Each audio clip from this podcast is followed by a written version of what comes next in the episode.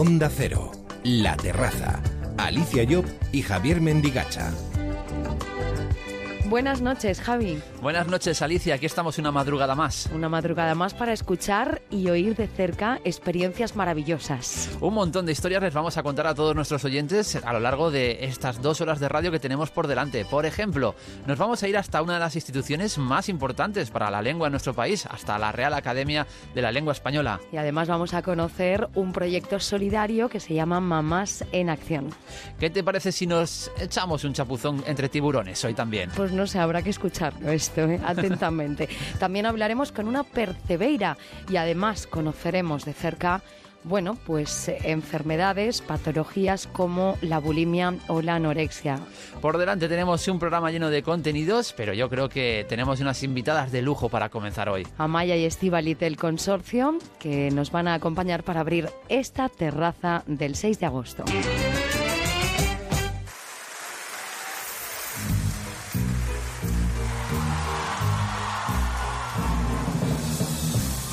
Ven a la terraza con Alicia Job y Javier Mendigacha en Onda Cero. Ay, amor de hombre, estás haciéndome llorar una vez más. Sombra.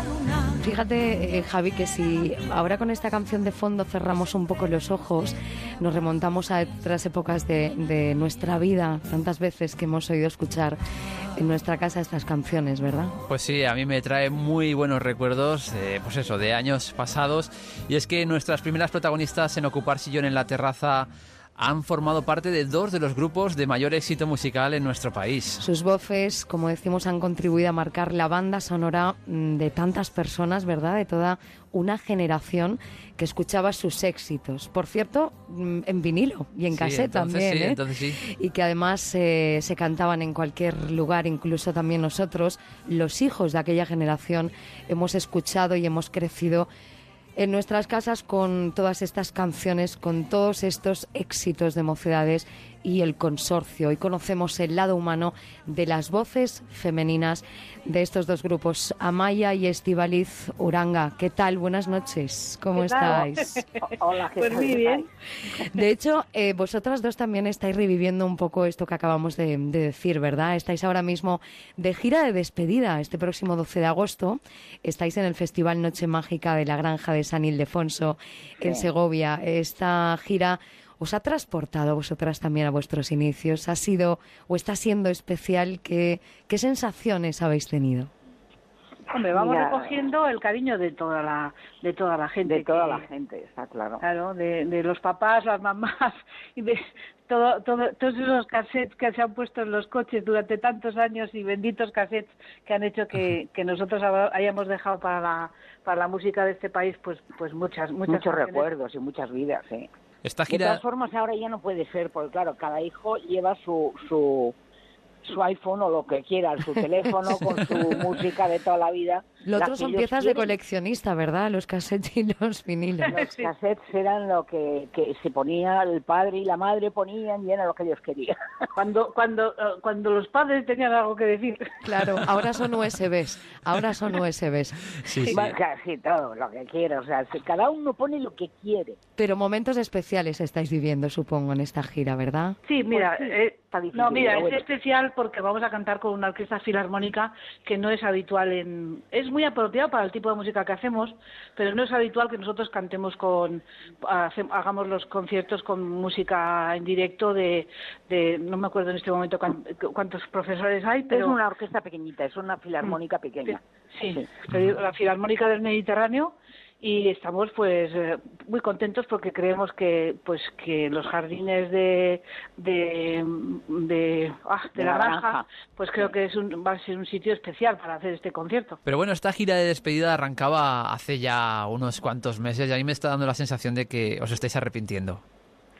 Pues un poquito sí, ¿eh? A ver, hemos, llegado a la, hemos llegado a la conclusión de que nos, nos vamos a despedir o no.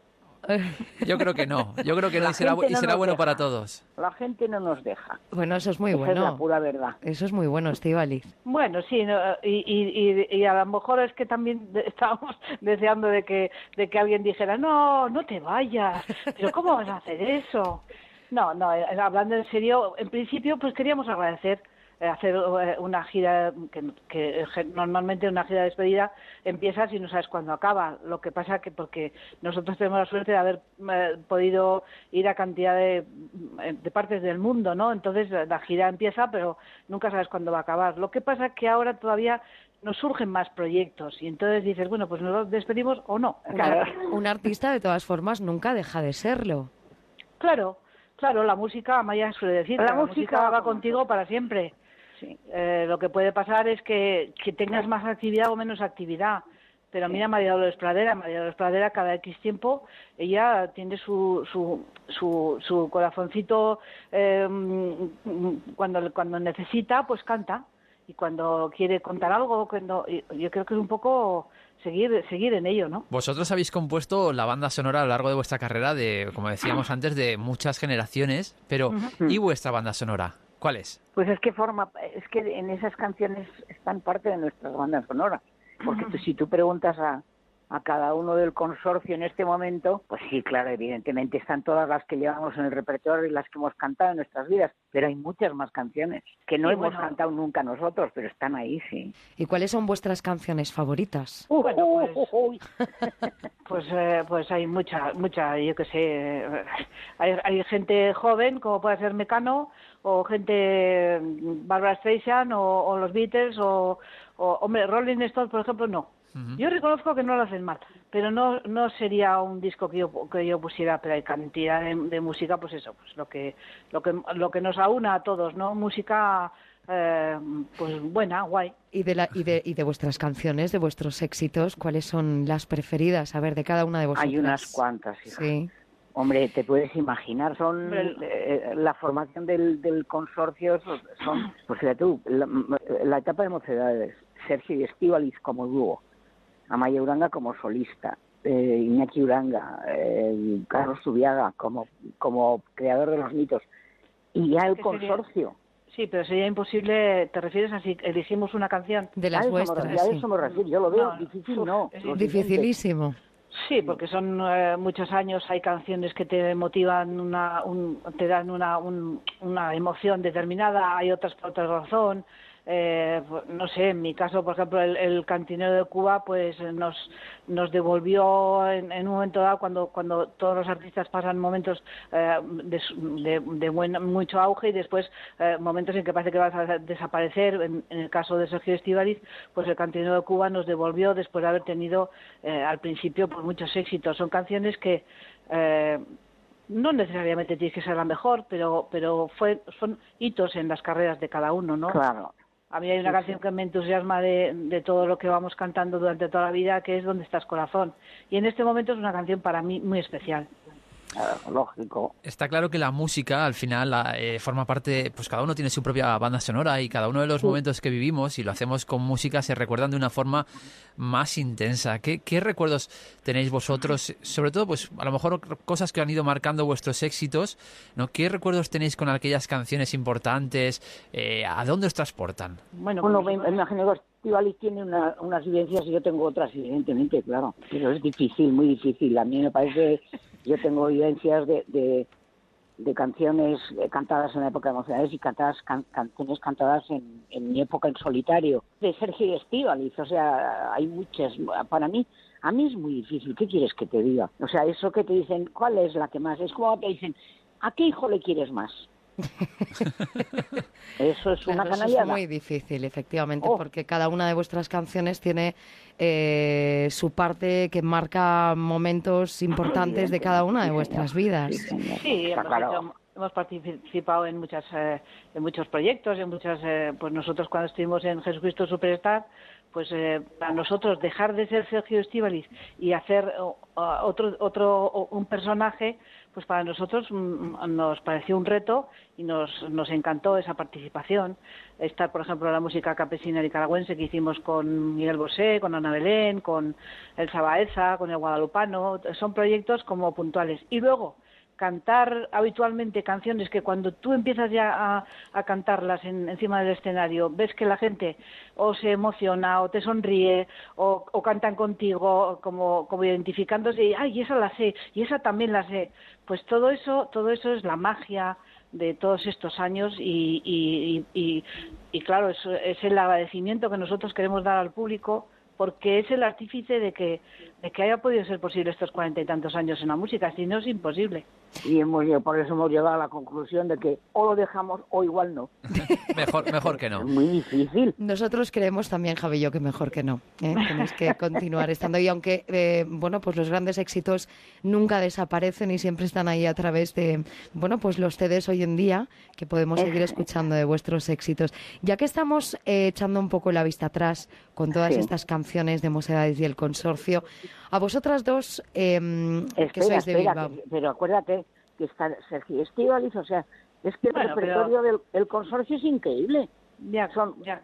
pero es que son muchos, muchos repertorios diferentes. Efectivamente, estáis ahí A muchos mí años eso me en parece el muy mundo de- importante. de, la canción. El, el repertorio Ahora mío, estáis el consorcio que vuelve a Sí, recordar todos esos todos, momentos. aúna todos los a todos, a sí. los que formáis parte de esta familia que, que en definitiva es la vuestra, ¿no? Eh, los con los que habéis caminado eh, en, en la vida, en lo personal y también en lo profesional. Pero me gustaría echar un poquito la vista atrás. Vosotras sois de Bilbao.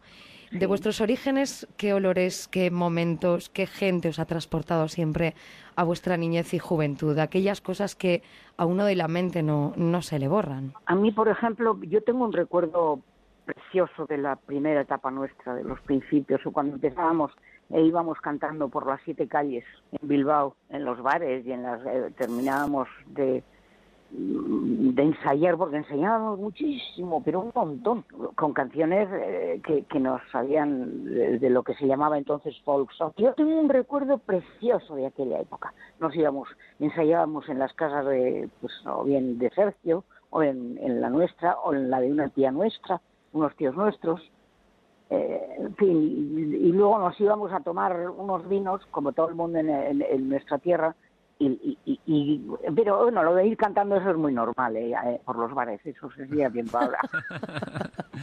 en fin, a mí, a mí ese, recu- ese recuerdo me, me, me atrae, me, me, me- No me se te sigue borra, no se te borra de la cabeza. No, a mí no, ¿Y Estivaliz? mí no. Bueno, pues es, eh, esa fue una época muy bonita, la vivimos Amaya y yo, porque eh, como fuimos fundadoras de, de, de- de Mocedades, pues eh, todo ese recorrido lo hicimos juntos. Luego llegó el momento en que, en que había que pensar en que, en que no podíamos vivir de, la música porque éramos muchos y, y cada uno pues que se suponía que, que íbamos a hacer nuestra guerra aparte, ¿no? Por ejemplo, nosotros eh, dejamos el grupo pensando que, que Sergio iba a ser aparejador, que iba a hacer servicio militar y que yo iba a ser una ama de casa eh, normalita y Sergio un, un aparejador de toda la vida. Pues no. Fíjate, todo lo contrario. Al año de dejar el grupo, el grupo, pues eh, Juan Carlos Calderón nos hizo un disco para nosotros eh, y fue la, la primera canción fue Búscame, luego Piel, eh, luego Quien compra una canción y, y, claro, pues nosotros eh, sí que podíamos vivir porque porque el dinero era para, para la misma casa y, y ahí pues eh, fue toda una aventura maravillosa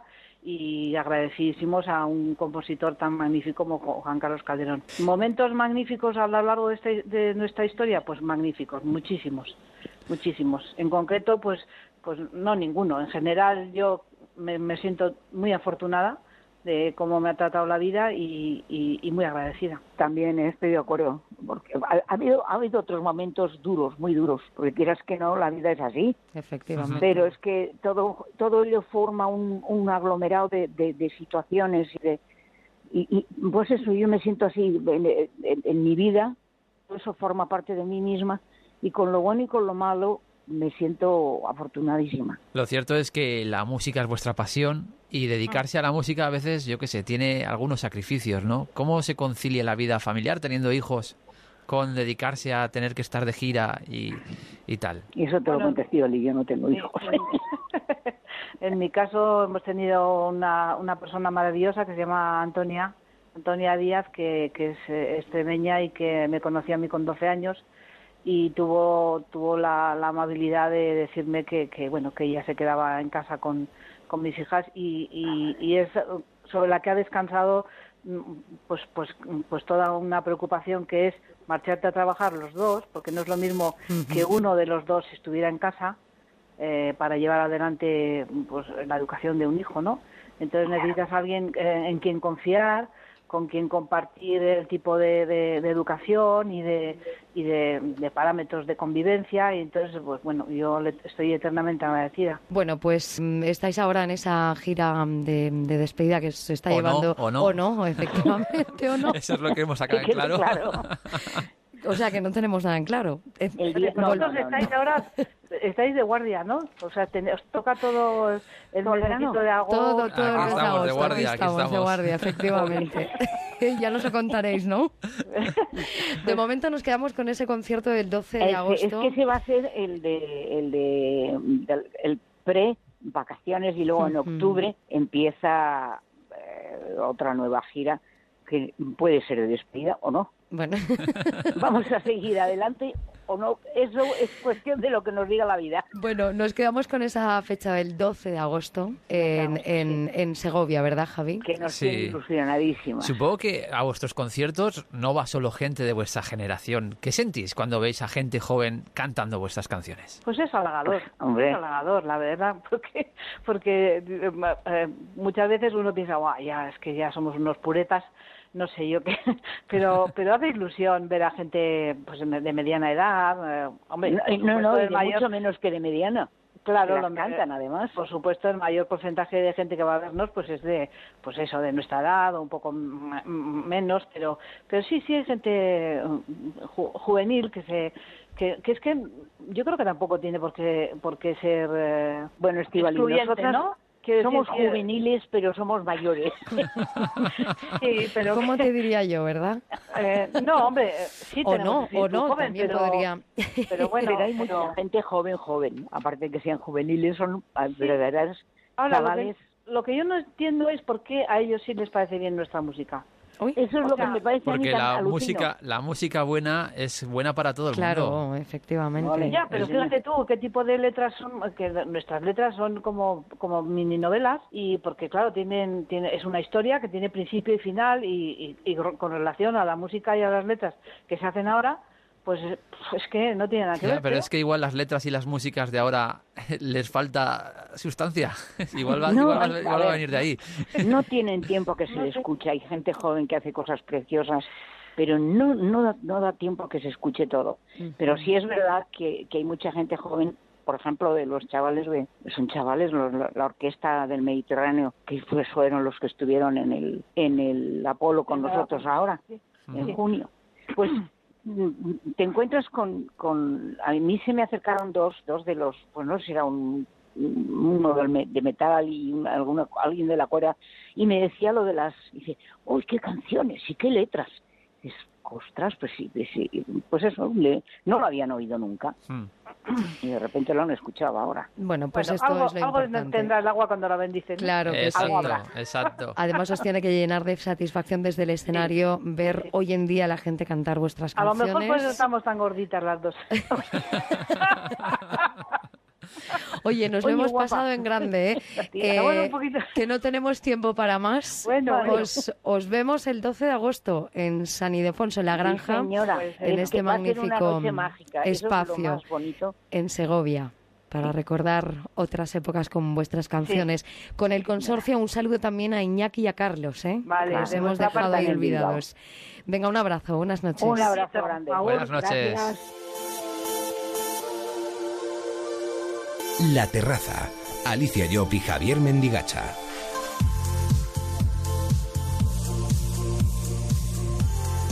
Como cada semana en la terraza intentamos acercarnos a situaciones que trastocan un poco la vida de personas y familias. En el caso de hoy, cuando se topan de cara con una enfermedad a la que mm, hay que hacerle frente, cueste lo que cueste. Son siempre momentos difíciles de llevar, situaciones que probablemente cambian la vida durante un tiempo o de repente en el seno de una familia y particularmente en la vida de la persona que lo sufre. Tratamos hoy los trastornos de la alimentación. ¿Dónde acudir? ¿Qué hacer? ¿Cuáles son los síntomas de alerta? Vamos a intentar responder a preguntas que tal vez muchos ya han formulado a sus especialistas, pero estarán también aquellos que ahora mismo estén empezando a descubrir este proceso para luchar contra este trastorno. Uno de los especialistas que trabaja codo con codo con este tipo de patologías es el psiquiatra Pedro Ruiz Lázaro, es jefe de sección de la Unidad Infanto-Juvenil de Trastornos de la Alimentación del Hospital Clínico Universitario de Zaragoza. Doctor Ruiz, ¿qué tal? Buenas noches. Hola, buenas noches. Cuando hablamos de trastorno de la alimentación, ¿a qué nos estamos refiriendo exactamente?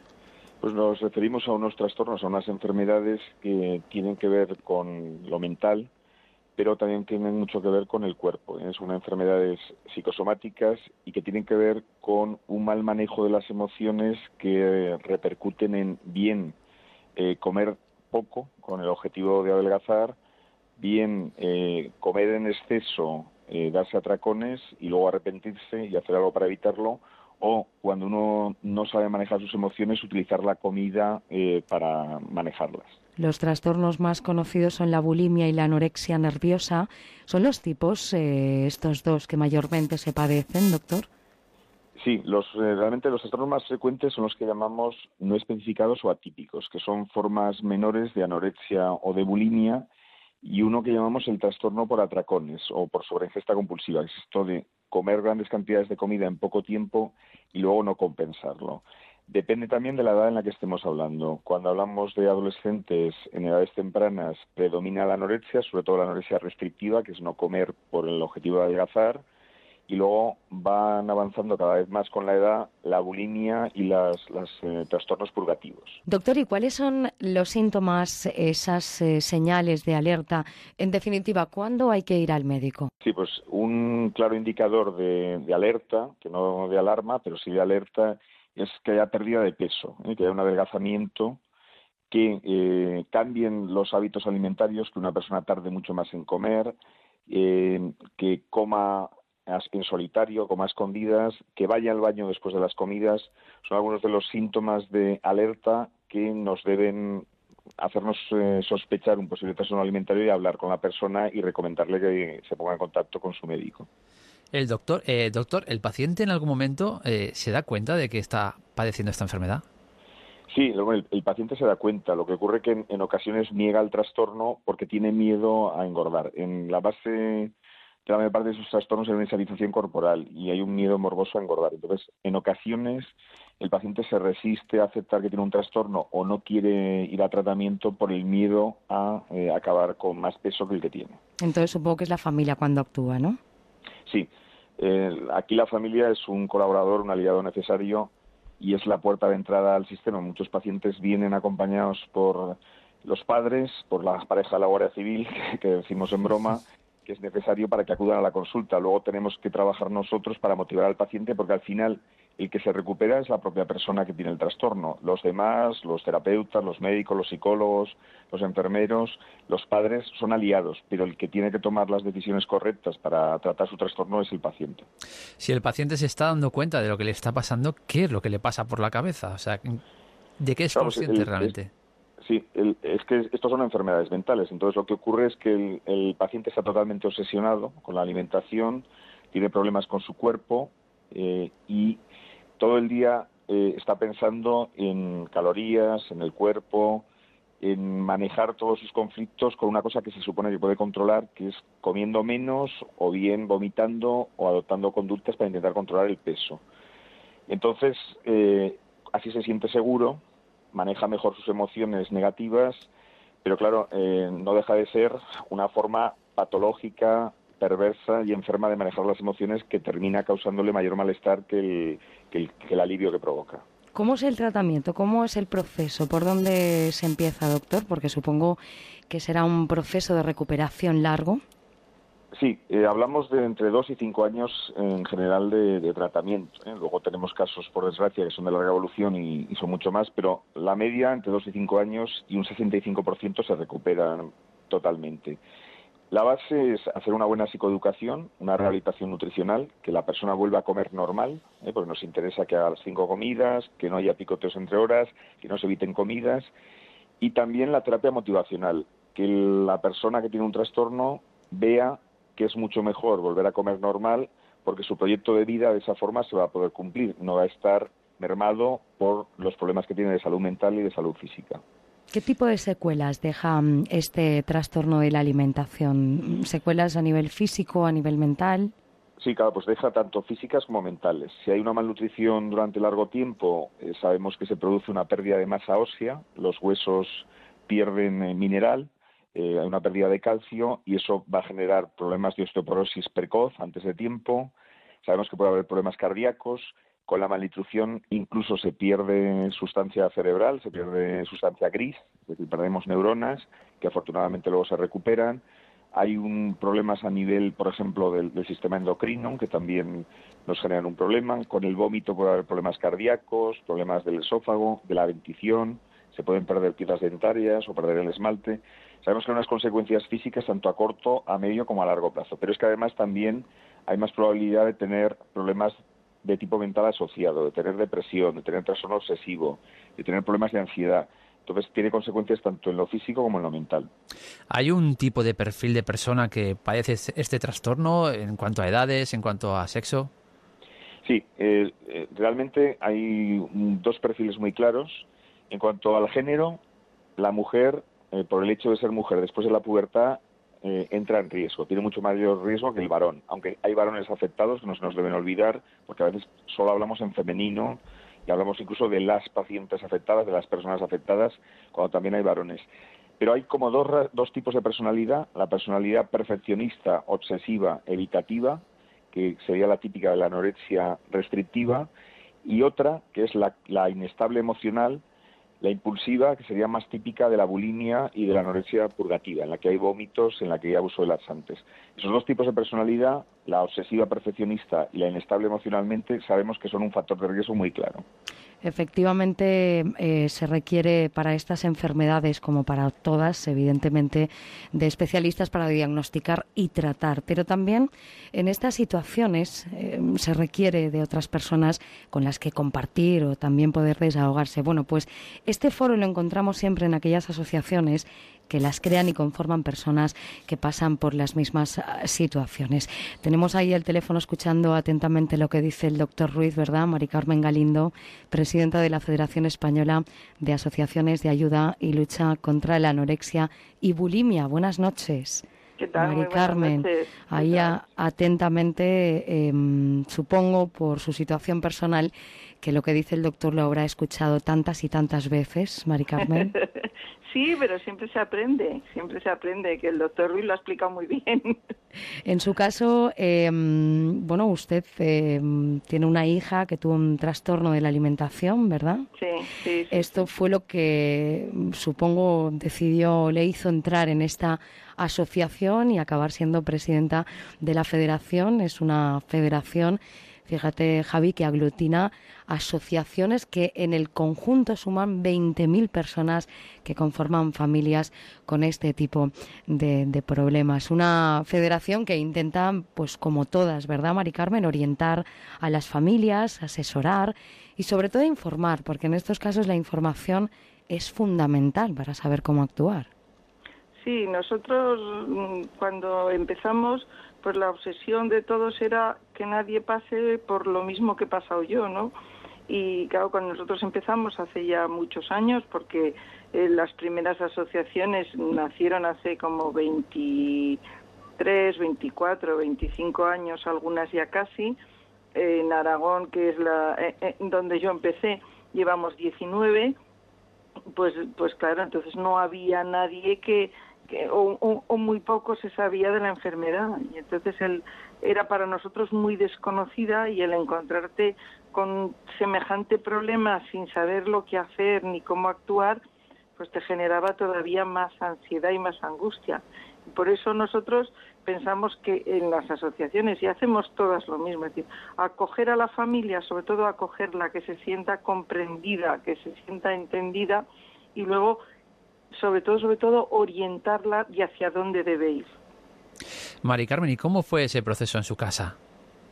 Pues igual que lo que hemos escuchado al doctor Ruiz y que sabe todo el mundo, de pronto te encuentras con que eh, tu hija pues mm, rechaza determinadas comidas, empieza a, a comer de forma así muy selectiva y, y en- engañando un poco de lo que había comido y lo que no, haciendo excesivo ejercicio y de pronto pues encontrarte con que eh, en dos meses había perdido muchísimo peso. Fue difícil, eh, supongo, como hemos dicho al principio, mm, bueno, siempre son momentos difíciles de llevar, ¿no? Sobre todo por, por la familia. Eh, mm, doctor, hay que aprender cómo tratar a las personas con este trastorno y supongo que Mari Carmen eh, a, a ustedes les enseñaron, ¿no? En qué momento había que, que actuar. ¿Esto cómo, cómo se gestiona, doctor? Sí, claro, es muy importante aquí contarlo con las familias como un colaborador necesario en el tratamiento. Entonces, hay que dar unas pautas claras y dar un tiempo para los padres, incluso para los hermanos o para las parejas de, de los pacientes, para que sepan lo que tienen y lo que no tienen que hacer, qué comentarios hay que evitar, qué tipo de, de actitudes hay, hay que evitar. Hay una norma, por ejemplo, muy clara, que es que a la hora de las comidas no tenemos que hablar de comida ni de peso. ¿eh? Tenemos que evitar las batallas campales que a veces se convierten los comedores en las casas.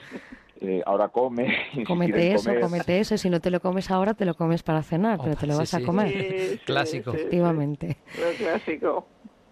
Pues claro, esto sabemos que es un factor de mantenimiento de la enfermedad, entonces que no es una estrategia adecuada, porque además termina generando un sentimiento de, de- de culpa en los padres que, eh, que es dañino, que es perjudicial, que les hace sufrir mucho y que no va a ayudar a mejorar a sus hijos.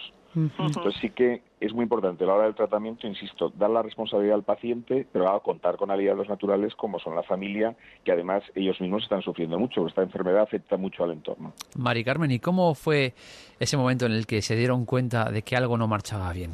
¿Qué les hizo sospechar? Bueno, pues el ver, ver esa situación y, y bueno, pues algo conocíamos de la enfermedad, habíamos oído y rápidamente pues hicimos lo que creímos que era más correcto, que ir a la en ese momento no existía la unidad de trastornos de la conducta alimentaria, pero sí que dirigirnos a, a las consultas de psiquiatría infanto-juvenil del Hospital Clínico Universitario. Así empezamos. ¿Y cómo está ella ahora mismo, Mari Carmen? Pues ahora bastante bien. Y como decía el doctor Ruiz, eh, la paciente tiene que gestionar su propia curación y realmente hasta que ella no la ha gestionado no se ha, no ha avanzado mucho. Y, y luego pues ella ha avanzado y nosotros también hemos aprendido. Es decir, que todo es como te- cuando te encuentras con la enfermedad es como un caos eh, familiar que no sabes cómo actuar porque cuando uno tiene cualquier problema grave que sea pero o se opera o se escayola como yo digo siempre y, y sabes hacia dónde ir pero una enfermedad mental cuando te ha- te toca pues es difícil el encontrar o ver la salida no y, y eso cuesta y sentimientos de culpa y formas de actuar que dices cómo lo tendré que hacer mejor porque te dan pautas como decía el doctor Ruiz pero a veces esas pautas mm, pues las, la gente las cuestiona, ¿no? O dices, yo esto sí lo tendré que hacer, pero no, porque no me responde. Y hasta que no comprendes que, tú tienes que seguir educando a tus hijos y que el terapeuta es el que tiene que hacer las funciones para poder curar a tu hijo, que tú eso no lo tienes que hacer, pues eh, eso cuesta y por eso a la familia que sufre porque ves reacciones, ves cosas que, que no te cuadran y que tú no las puedes controlar también. Doctor, vemos que constantemente estamos recibiendo información con respecto a los trastornos de alimentación. No sé si esto al final lo que hace es que realmente se produzca una disminución de estos trastornos o no, o al contrario, es una cosa que está estable o incluso puede aumentar porque hay más información. Claro, pues eh, en principio eh, la información sobre los trastornos alimentarios puede ser buena por el hecho de, sensibilizar a la población, sobre todo sensibilizar a nuestros gestores de que se necesitan recursos, porque es un problema que no ha desaparecido, pero eh, no, no tiene por qué influir ni positiva ni negativamente en, en- en que aparezcan más o menos trastornos. Lo cierto es que sabemos que en España, porque tenemos datos de investigaciones que hemos hecho, bueno, nosotros incluso hace años lo hicimos en nuestra comunidad autónoma, un estudio epidemiológico bastante amplio, y lo han hecho muchos compañeros en otras comunidades, que eh, estamos a niveles de los países civilizados, de Estados Unidos, de Suecia, de Alemania, tenemos en los trastornos alimentarios y a temporadas eh, experimentamos eh, repuntes epidemiológicos, más casos. Llevamos dos, tres años en que han vuelto a aumentar y lo más preocupante es que con mayor complejidad han aparecido fenómenos nuevos como son las autolesiones, más comorbilidad. Entonces, eh, la información en los medios de comunicación es buena. Lo que no es tan bueno, por ejemplo, que estamos viendo es la proliferación que hay en este momento de páginas pro Ana, pro Mía, de grupos de WhatsApp eh, o, o grupos de Snapchat o a través de Instagram de eh, personas que inducen la enfermedad. Las redes sociales, vaya, que Sí, si no se saben gestionar bien tampoco son demasiado buenas. Claro, pues es un problema porque ahí se alienta eh, métodos eh, no saludables para perder peso, carreras de kilos, se, bueno, se da una visión idílica de la enfermedad, se habla de que son princesas, de que tienen el poder, la- que buscan la perfección. Entonces, eh, sabemos que eso sí que ha podido influir en que últimamente hayan repuntado los casos y el fenómeno que estoy comentando nuevo de, de incremento de las autolesiones, ¿eh? de provocarse Esto sí que es dolor grave. para aliviar el malestar emocional. Bueno, pues nos hemos acercado un poquito más hoy, en verdad, Javi, a lo que es el trastorno de la alimentación. Gracias, eh, de verdad, a Mari Carmen Galindo, es presidenta de la Federación de Asociaciones de Ayuda y Lucha contra la Anorexia y Bulimia. Doctor Pedro Ruiz Lázaro, de la sección de la Unidad Infanto-Juvenil de Trastornos de la Alimentación del Hospital Clínico de Zaragoza. Muy amables los dos por atendernos. Buenas noches. Adiós, buenas Buenas noches. Buenas noches. Adiós.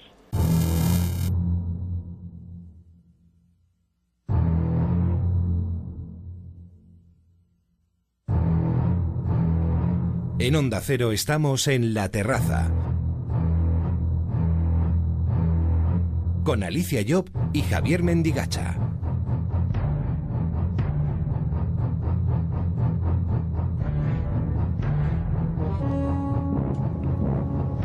Bueno, Alicia, seguimos poniendo a prueba nuestra valentía. ¿Te suena, no? Lo que estás escuchando de Pues fondo. la verdad es que sí, ya nos está poniendo un poco en situación de lo que la vamos a banda hablar, ¿eh? sonora de Tiburón. La semana pasada, fíjate, no nos atrevimos al final al tirarnos en paracaídas. ¿Has hecho submarinismo alguna vez? Pues no, la verdad es que ni me lo he planteado como lo del paracaídas, pero alguna vez nos tendremos que animar, ¿eh, Javi? Sí, sí, no sé si esto está hecho para nosotros, pero bueno, nosotros vamos a seguir intentándolo. Lo que te voy a proponer hoy, así a primera vista, es una experiencia relajante, ¿vale? Porque es una auténtica gozada para los sentidos. Porque nos vamos a sumergir en el mayor acuario de Europa para bucear, ojo, entre tiburones. Para conocer algo más de esta experiencia nos acompaña Susana Ortiz, que es bióloga del Oceanographic de Valencia. Susana, supongo que a los tiburones les habréis dado de comer antes de las inmersiones, ¿no? Buenas noches. Hola, buenas noches. Pues sí, la verdad es que están bien alimentados y están tranquilos. En ese sentido no hay ningún peligro. ¿Cuántos tiburones ahora mismo, Susana, hay en el Oceanographic y cuántas especies? Pues hay diferentes especies. Eh, los más grandes, los que solemos tener en mente eh, cuando nos acordamos de los tiburones del Oceanographic, son los famosos tiburones toro, que en este momento hay unos ocho, acaban de, llegar unos dos ejemplares más de los que habían, y luego contamos también con los tiburones grises y los tiburones cebra, las musolas, eh, el tiburón nodriza, el angelote, o sea que hay una gran biodiversidad de- en cuanto a tiburones. ¿Y qué peculiaridades tiene cada una de estas especies? Bueno, pues son aparentemente, por ejemplo, el tiburón toro y el tiburón gris son muy similares, pero si te fijas un poquito enseguida te das cuenta que cada uno tiene sus características. El toro, por ejemplo, nada muy lentamente, tiene un metabolismo muy lento eh, y por eso come menos veces que el tiburón gris, por ejemplo. El tiburón gris es más pequeñito, pero es mucho más nervioso y come más veces.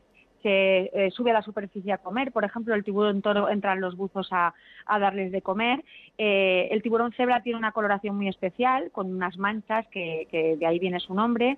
Eh, y así un poquito todos. El angelote, por ejemplo, es muy difícil que lo, que lo veamos eh, porque se entierra entre el sustrato, las piedrecitas del fondo y come muy de vez en cuando también. Pero cuando come abre la boca muy grande y se lo come todo de un bocado. Cada uno... ¿Qué, qué- qué nos estás animando, no, Susana? No, no, pero no, esto no es nada peligroso. Bueno, ninguno es peligroso. Bueno, se mimetiza este último tiburón ¿eh? entre, Sí. entre ese escenario como es el Oceanographic de, de Valencia. ¿Cómo nace la idea de poner en marcha esta experiencia de bucear entre tiburones? Pues la verdad es que eh, el mismo personal eh, veía que era una, una- un privilegio todos los días pues entrar a bucear con estos animales y pensamos que sería maravilloso poder compartirlo con, con los buzos, que además es gente muy apasionada de lo que es la vida marina y, y que poder ofrecer la posibilidad de nadar entre tiburones, porque como sabéis, eh, muchos buzos van en busca de, estos ejemplares, pero no es tan fácil encontrarlos y aquí tienen seguro que van a poder verlos en cualquier inmersión. Oye, y la peligrosidad de los tiburones a la hora de uno sumergerse, sumergirse dentro, dentro del agua, en este caso, eh, es alta. Eh, cuéntanos un poco cómo se vive esto. No, que va, en absoluto. Está, está todo controlado. Eh, quien viene a sumergirse con los tiburones viene con, una, guía especializada, un- una instructora de buceo, y le da unas pautas que han de seguir. Además, se requiere una, un cierto número de inmersiones para, venir a hacer la actividad de, de buceo con tiburones. Y realmente no hay ningún peligro, está, está todo muy controlado. Eso te iba a comentar, Susana. ¿Qué requisitos tiene que cumplir una persona que quiera eh, sumergirse entre tiburones? Bueno, pues primero que nada, lógicamente, pues ser mayor de edad y tener el título de buceo, el deportivo suficiente, pero haber hecho un mínimo de 10 inmersiones en el último año.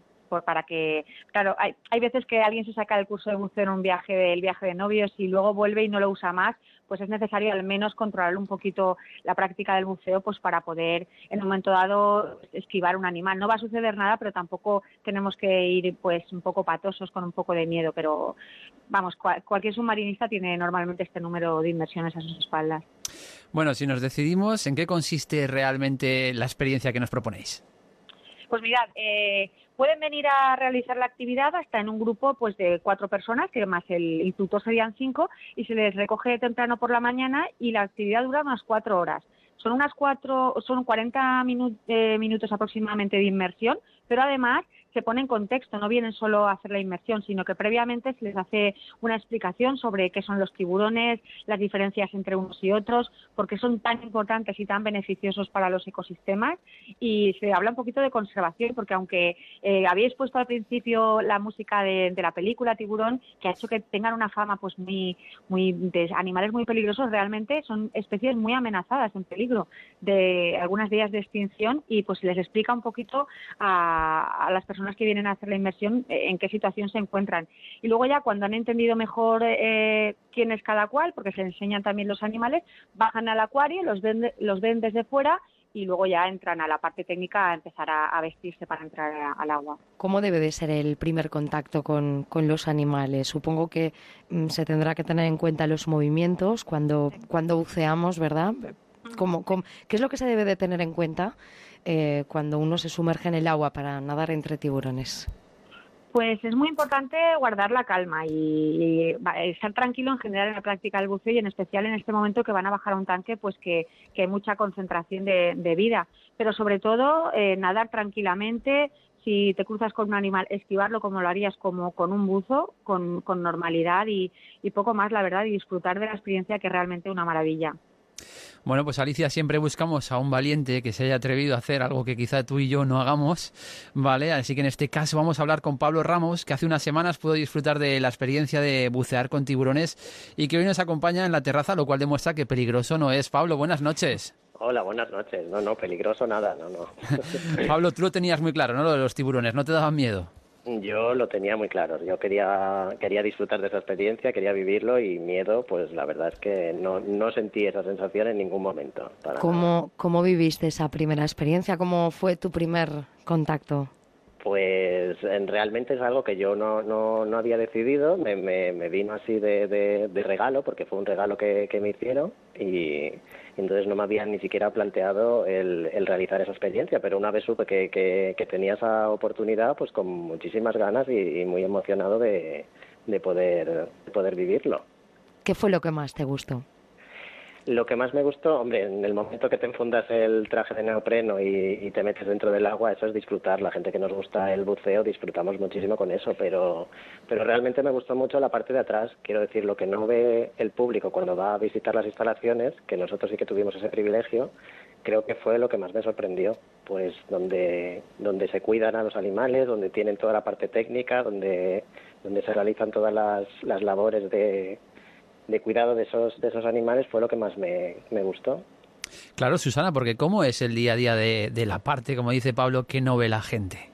Pues imagínate, es, es, es todo un mundo que, que a veces no, no reparamos cuando venimos a visitar el acuario desde fuera, pero efectivamente al otro lado del acuario hay un equipo enorme de personas que todos los días, pues desde preparar la comida, limpiar el acuario, eh, fijarse que todos los animales se encuentren bien, eh, todo esto dentro y fuera del agua. Es, eh, como, como dice muy bien Pablo, pues eh, es lo más interesante probablemente de la experiencia, además de, de la inmersión en el acuario, conocer, hay muchísimas pizarras, por ejemplo, donde está apuntada la comida, están dibujados los animales para saber diferenciar entre individuos. No solo tenemos, por ejemplo, ocho tiburones toros, sino que cada uno de ellos tiene un nombre y tenemos que aprender a diferenciarlos. Y todo esto, pues lo, lo aprenden de primera mano, pues las personas que vienen como Pablo a la actividad. Normalmente, Pablo, tú practicas esta afición en el mar. Eh, ¿Fue muy diferente, muy diferente esta experiencia? Eh, ¿La preparación, eh, el hecho de, de, de, estar dentro del acuario era muy diferente a lo que estás habituado? Eh, hombre, en cuanto a la parte técnica no había mucha diferencia. O sea, la manera de, de, de organizar la, lo que es la inmersión mmm, se realiza más o menos igual. Normalmente tú a, acudes a un, a un, club de buceo y ellos te explican pues la zona que vamos a visitar, cómo se va a hacer la inmersión, cómo vamos a, a meternos dentro del agua, por dónde vamos a ir, lo que más o menos podemos encontrar. Entonces, esa parte, más o menos en el oceanográfico, ha sido igual desde la parte del público nos fue explicando la monitora, pues aquí nos vamos a parar, aquí seguramente podamos ver tal, o, esa parte se hace más o menos igual. La diferencia, pues hombre, que en una inmersión en aguas abiertas no, nadie te asegura que puedas ver la cantidad de, de especies y de, y de peces que, tienes la oportunidad de ver en el oceanográfico y, por supuesto, la gran cantidad de tiburones que, pudimos, que pudimos contemplar. Esa es la gran diferencia, desde luego. La verdad que la práctica de submarinismo, aparte de practicar deporte, lo que te permite es ver un medio natural sumergido en el agua, el medio acuático en su estado más puro y esto, bueno, pues es un placer también para, para los sentidos. En tu caso, Pablo, para ti el submarinismo es una auténtica pasión. ¿Pero qué te aporta esta, esta afición, este deporte? Pues realmente es un deporte que se practica en un medio que no es el nuestro habitual. Requieres de un equipo especial para, para sumergirte en el agua y nosotros no podemos vivir dentro del agua. Entonces es algo como que te llama mucho la atención, que no puedes ver por la calle. Realmente si no te sumerges tú no sabes la vida que hay ahí y, y cómo, cómo se distribuye todo, cómo se, se organiza todo. Entonces es, es llamativo pues eso, poder, poder ver in situ cómo, cómo, cómo es la vida debajo del agua. Y aporta, pues aporta una tranquilidad. A mí el agua me relaja un montón entonces aporta esa tranquilidad porque no te puedes comunicar con las personas que practicas el submarinismo de la misma manera que te, que te comunicas en el exterior porque no te puedes oír. Entonces el hecho de que no puedas oír lo mismo que fuera pues te, aporta una tranquilidad, tus movimientos son mucho más relajados, ver a los peces como, como nadan, bueno, a mí me aporta esa, esa tranquilidad y esa paz que, que da el medio acuático. Susana, ¿qué cuidados especiales necesitan los tiburones en un centro como el vuestro? Y sobre todo está pensando ahora que la cantidad de especies que conviven en el Oceanographic, eh, no sé si es fácil la convivencia entre ellos. Exacto. Eh, de hecho, para crear un gran tanque como este, como habéis dicho antes, es el más grande de Europa, pues las especies no vienen al azar. Se estudia bien eh, qué especies se pueden poner en el mismo espacio y, y qué cantidad de, de, esas especies, porque sabéis que eh, un banco de peces debe adecuarse a a ese espacio, a esas otras especies que van a ver. Entonces, eh, hay muy buena, muy buen, eh, digamos, relación entre todos los acuarios y se pregunta a otros, a otros profesionales qué especies se llevan mejor y, el acuario ya se crea con esa visión de que todos los animales tengan su espacio y sus necesidades cubiertas y que, y que vayan a convivir eh, adecuadamente en, en el tanque. Vamos a contarles, Alicia, a nuestros oyentes una de las cosas que nos llamó la atención preparando la entrevista y es un detalle que nos contó Pablo que aprendió el día que estuvo, pues eso, haciendo la inmersión en, eh, con los tiburones. ¿Cuántos dientes, Susana, tiene un tiburón? Bueno, pues sería casi imposible decírtelo porque sabéis que los tiburones no tienen solo una fila de dientes, sino que tienen tres o cuatro filas tanto arriba como abajo y los renuevan durante toda su vida. Como es un gran depredador y en una de sus, de sus capturas para alimentarse muchas de las veces puede perder dientes, pues la naturaleza le da este mecanismo en el que continuamente, digamos como una escalera mecánica, le van cayendo los dientes más exteriores y van saliendo otros nuevos. O sea que sería imposible determinar cuántos tiene, pero tiene muchísimos dientes. Yo para finalizar lo que quiero es que eh, queremos que mandéis un mensaje, una recomendación a los oyentes que vayan o que se hayan decidido a practicar eh, submarinismo, que hayan decidido ir a bucear que hay que tener también muchísima responsabilidad, ¿verdad, Pablo? Eh, Susana, hay que asistir a las clases, hay que, saber bien lo que uno está haciendo dentro del agua. Por mi parte, os diré que, efectivamente para la práctica del submarinismo hay que tener mucho cuidado, hay que eh, respetar las normas de seguridad, porque es lo único que puede poner en, en peligro a los buzos y cumpliendo las normas de seguridad pues pues todo irá bien y luego ya por la parte que concierne a la naturaleza pues sobre todo no tocar nada que encontremos en el mar eh, no tocar ningún animal y, simplemente ser espectadores de, este maravilloso espectáculo sin, sin digamos que, que perjudicarlo de ninguna manera. Bueno, por, por mi parte sí que decir que, que, es verdad que tú llegas allí de nuevas, pero el equipo te acoge perfectamente, te explica todo lo que, lo que va a pasar, te tranquiliza y realmente eh, están volcados contigo en todo momento de que es una actividad para disfrutar y, y en ningún momento ni, ni piensas que tienes riesgo ni, ni que te va a pasar nada ni piensas en disfrutar, en pasarlo bien. Esto, Javi, podríamos decir que sí que es evadirse y desconectar por completo, porque estás metido en el, en, en el océano, como dice Pablo, sin poder hablarte con, con el otro buceador, ni la persona que te acompaña. Esto ¿eh? nos viene mejor que el paracaidismo, parece menos peligroso. Nos vamos a animar. Susana Ortiz, bióloga de Oceanografía de, de Valencia, gracias por acompañarnos en este tiempo de radio. Pablo Ramos, gracias también por contarnos tu experiencia en primera persona. Buenas noches a los dos. Buenas noches.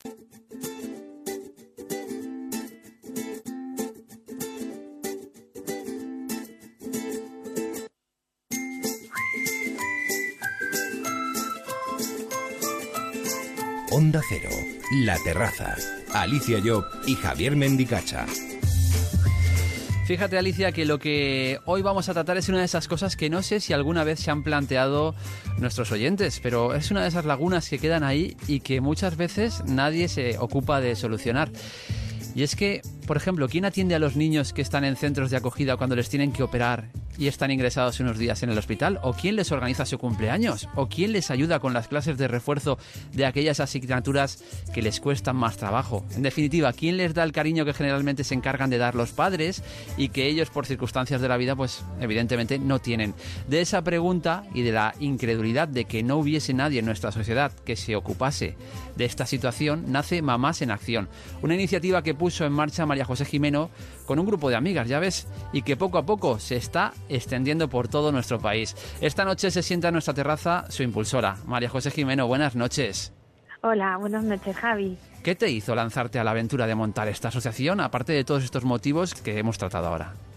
Pues yo creo que fue el convertirme en madre. Antes de ser madre, pues a veces ni siquiera te planteas, ¿no? Que existen estas necesidades alrededor y vamos, en el barrio de tu casa, ¿sabes? Que ni siquiera tienes que irte a otro país ni, ni pensar que esto ocurre en sitios subdesarrollados. Pero aunque muchas, hay mucha necesidad, ¿no? alrededor de nuestras viviendas y en nuestras ciudades, nunca te das cuenta realmente de lo que existe hasta que una te toca por defecto, ¿no? Y yo cuando me convertí en madre, me hablaban de temas que igual antes era un poco más impasible, pero que al tener a mi hija, pues no podía ni siquiera imaginar que un niño pudiera pasar eso. Qué iniciativa más bonita la que habéis puesto en marcha, mamás, en, acción. ¿En qué circunstancias vitales suelen tener estos niños? ¿Cómo mm, han llegado a esta situación?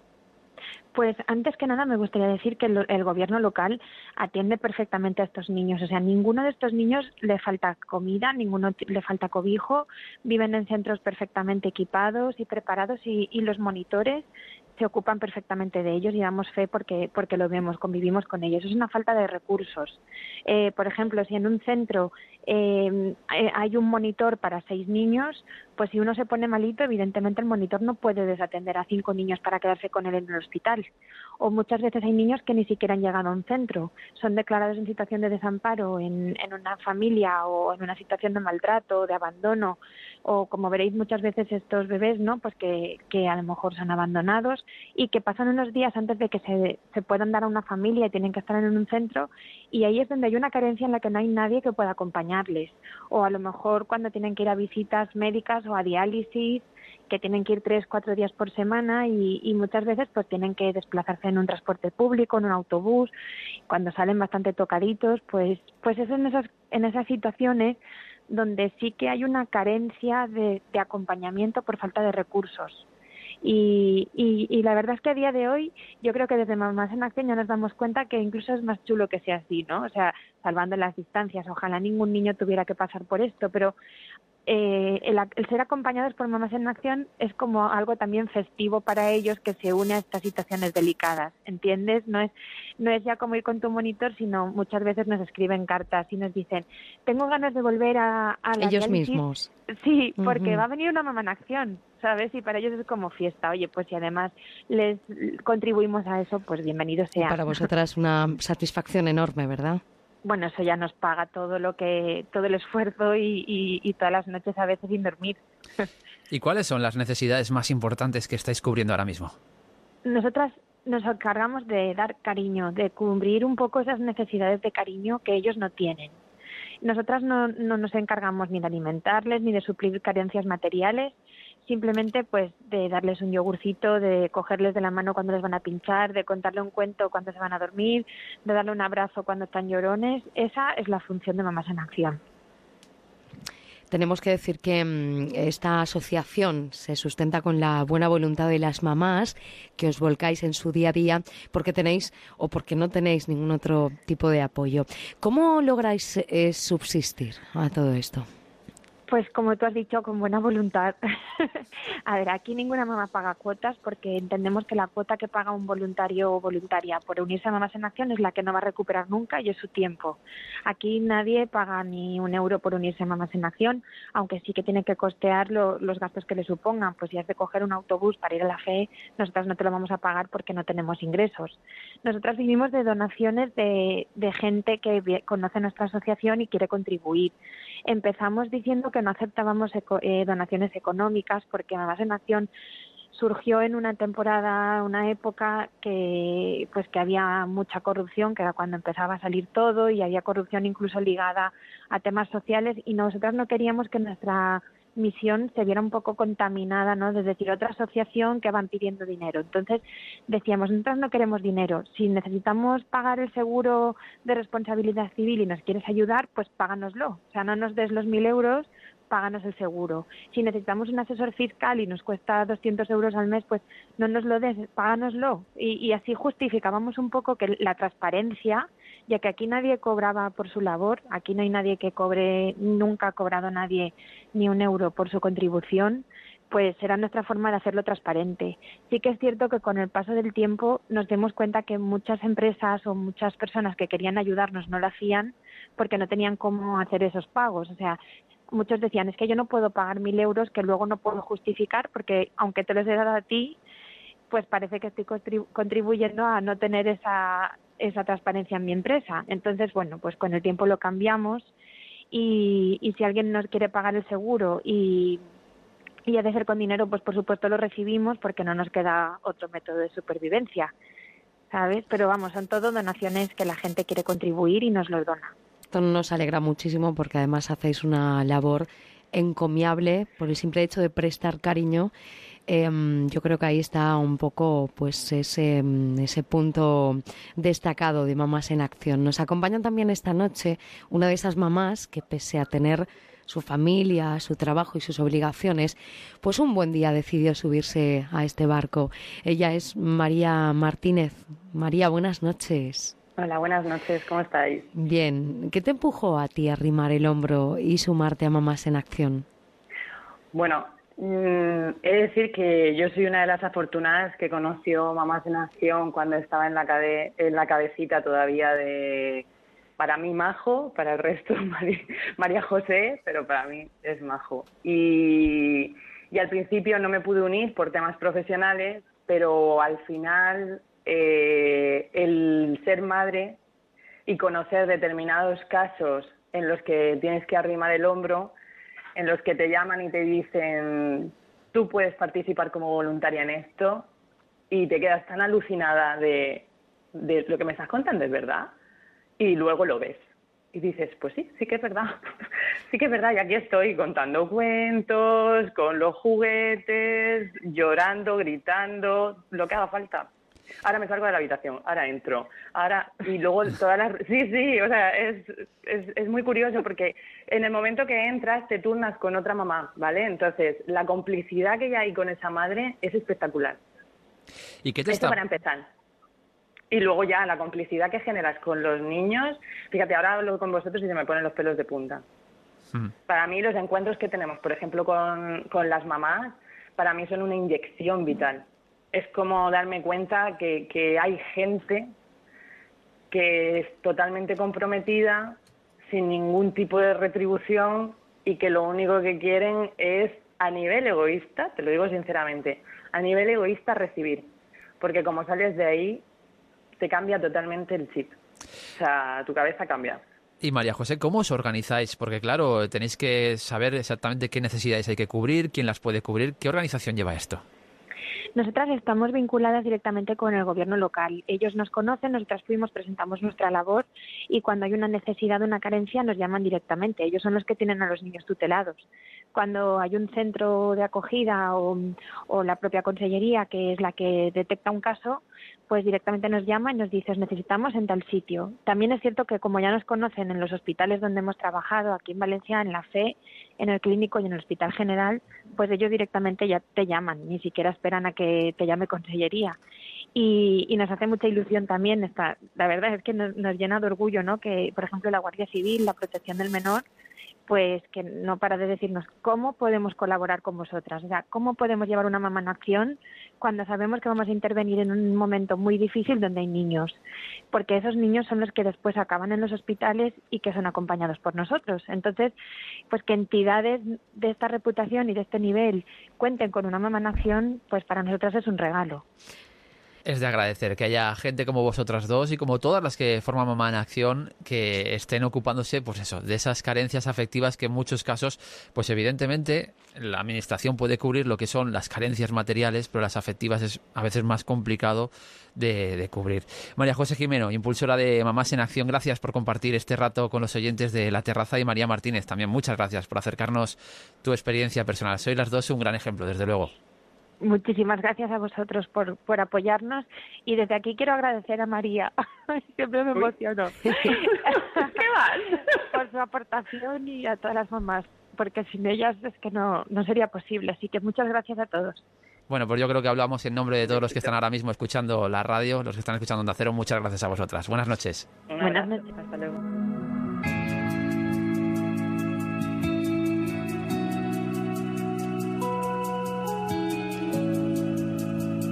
La Terraza.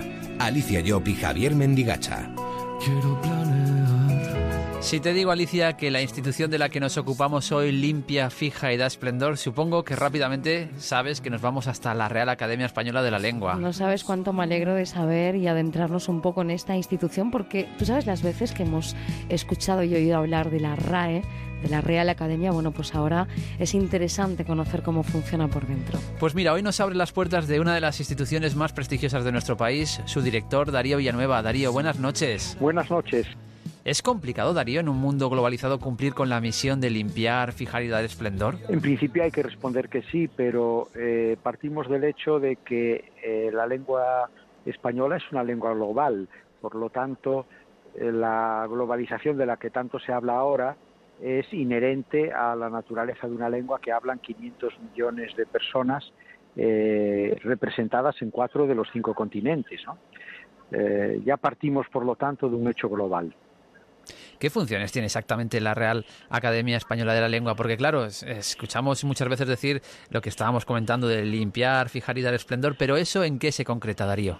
Claro, eh, bueno, la academia se creó en 1713, es decir, que hemos cumplido ya 300 años de tarea y los fundadores, cuyo mensaje y cuya misión procuramos mantener viva, eh, lo que pretendían era eh, contribuir a la fijación del idioma, fundamentalmente mediante un instrumento básico que es la gramática y la ortografía, y también trabajar para la limpieza de la terminología, lo cual es la tarea del diccionario, y el esplendor del idioma, que significa recordar todas las glorias literarias que han contribuido al esplendor del español. Esas tres funciones las seguimos manteniendo, seguimos haciendo gramáticas, ortografías, diccionarios y seguimos cultivando las obras de los autores principales de nuestra tradición literaria desde la Edad Media hasta ahora. Recientemente hemos visto, Darío, cómo la Real Academia ponía en marcha una campaña para fomentar el uso de nuestro idioma frente a la predisposición que vemos algunas veces al uso de extranjerismos. ¿Qué nos pasa a los españoles que nos parece que si utilizamos otras lenguas tenemos una, una posición más elevada? Bueno, no generalicemos. Eh, en principio esto nos está ocurriendo con el inglés. Es decir, hay eh, una contaminación absolutamente innecesaria y papanatas de términos procedentes del inglés eh, que no son necesarios. Eh, nosotros no tenemos una postura purista porque los idiomas son muy porosos, están siempre sometidos a la influencia de lenguas próximas. El léxico del español está lleno de términos de muy múltiples idiomas, empezando por, eh, por supuesto, el latín y el griego, pero siguiendo por el árabe tenemos una cantidad considerable de términos procedentes del árabe y a partir de ahí del inglés, del francés, del italiano, del portugués, etcétera, ¿no? O sea que no estamos hablando de una actitud purista de cualquier término que venga de otro idioma porque eso forma parte de la naturaleza de nuestra lengua. Estamos hablando de ese uso absurdo eh, que en definitiva parece reflejar un cierto complejo de inferioridad hacia términos innecesarios del inglés, como si el inglés aportara un, un elemento de glamour, un elemento de prestigio, un elemento de dignidad que realmente no corresponde a ninguna realidad objetiva. Y eso últimamente lo hemos estado eh, moviendo en relación, por ejemplo, al terreno de la publicidad. Hay muchos anuncios publicitarios españoles que están en su mitad, al menos, o incluso más, escritos en inglés y eso no tiene ningún sentido, porque de lo que se trata es de vender productos a españoles o a hispanohablantes, y por lo tanto lo que conviene es explicar lo que esos productos son en la lengua que todos compartimos. No tenemos por qué, cuando un coche intenta promocionarse eh, con el lema eh, de, por ejemplo, de alguna eh, compañía en términos ingleses, pues eso está en contra de lo que de lo que es la eficacia comunicativa propia del lenguaje publicitario, ¿no? De todas formas, eh, Darío, se pueden adaptar todas las palabras que nos llegan del inglés y más en términos tecnológicos. Pero, ¿qué se debe hacer en los casos en los que no es posible? No, no, es, eh, no es posible adaptar todas las palabras. Eh, hay palabras que no son traducibles. Por ejemplo, hardware y software eh, pues no han tenido ninguna posibilidad de ser traducidas correctamente al español. En esos casos hay que adaptar la palabra inglesa eh, simplemente, ¿no? Eh, como lo que nosotros llamamos un anglicismo crudo. Pero en muchos otros términos sí que es posible tal cosa. Por ejemplo, a mí se me abren las carnes cada vez que veo que la gente dice tablet y no tableta, porque además eso inmediatamente produce un efecto de confusión del género tablet que es masculino o femenino. Hay gente que dice un tablet y otros que dicen una tablet. Si utilizamos el correspondiente español, tableta, ya sabemos que es un femenino y el plural es mucho más fácil.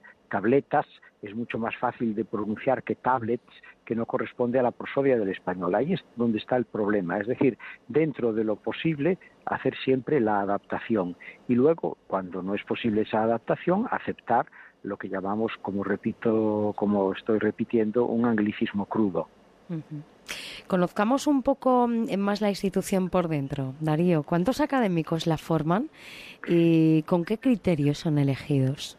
Sí, en este momento la academia tiene 46 sillones, corresponden a todas las letras mayúsculas y a un grupo importante de las minúsculas. No están todas las minúsculas porque si no seríamos 54 académicos, ¿no?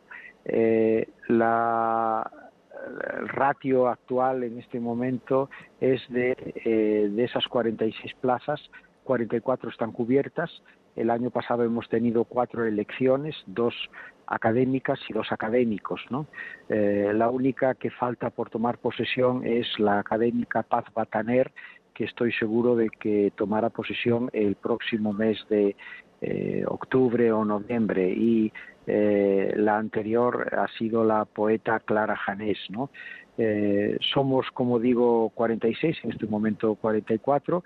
La elección son personas procedentes de la creación literaria, poesía, teatro, narrativa, ensayo, o bien de la filología, los estudios lingüísticos, los estudios dialectológicos, los estudios lexicográficos, y luego hay un cupo para especialistas procedentes de distintos campos del saber. Tenemos filósofo, tenemos eh, historiador de la ciencia, tenemos médico, arquitecto, historiadora, hay gente también del mundo del periodismo, del mundo de la economía, del mundo de la traducción, es decir, hay una serie de plazas que se reservan a eh, especialidades propias de la vida eh, general de una sociedad como la nuestra, en donde, por supuesto, la lengua tiene un papel muy importante. Pero ¿quién propone Darío a esas personas que finalmente acaban siendo académicos? ¿Y, quién, ¿y quién decide realmente que lo sean? Sí, lo proponen tres académicos, es decir, tres académicos pueden hacer la propuesta de una candidatura una vez que exista una vacante y luego la elección la hace el Pleno de la Academia. Y una vez ya han sido elegidos académicos, ¿qué misión tienen estas personas?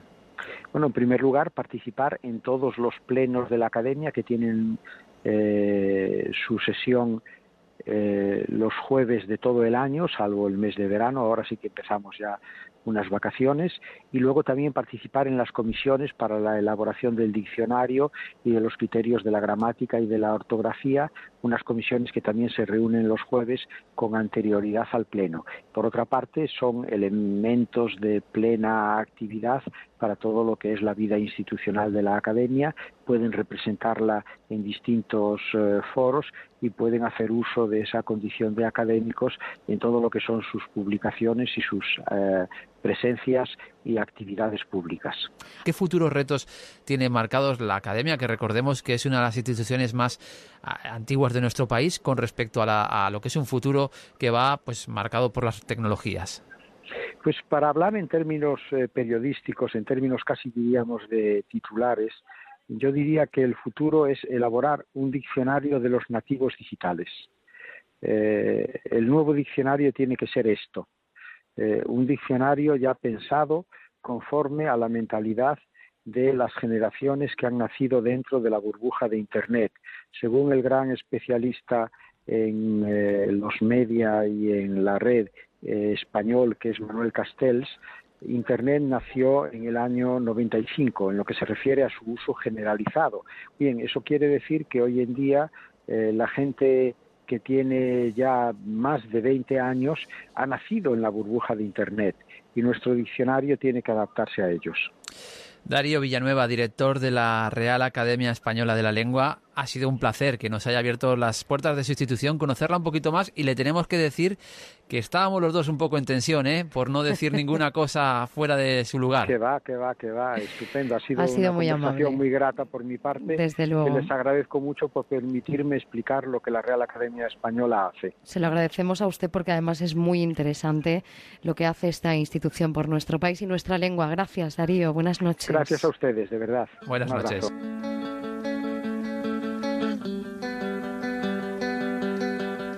En Onda Cero estamos en la terraza con Alicia Job y Javier Mendigacha.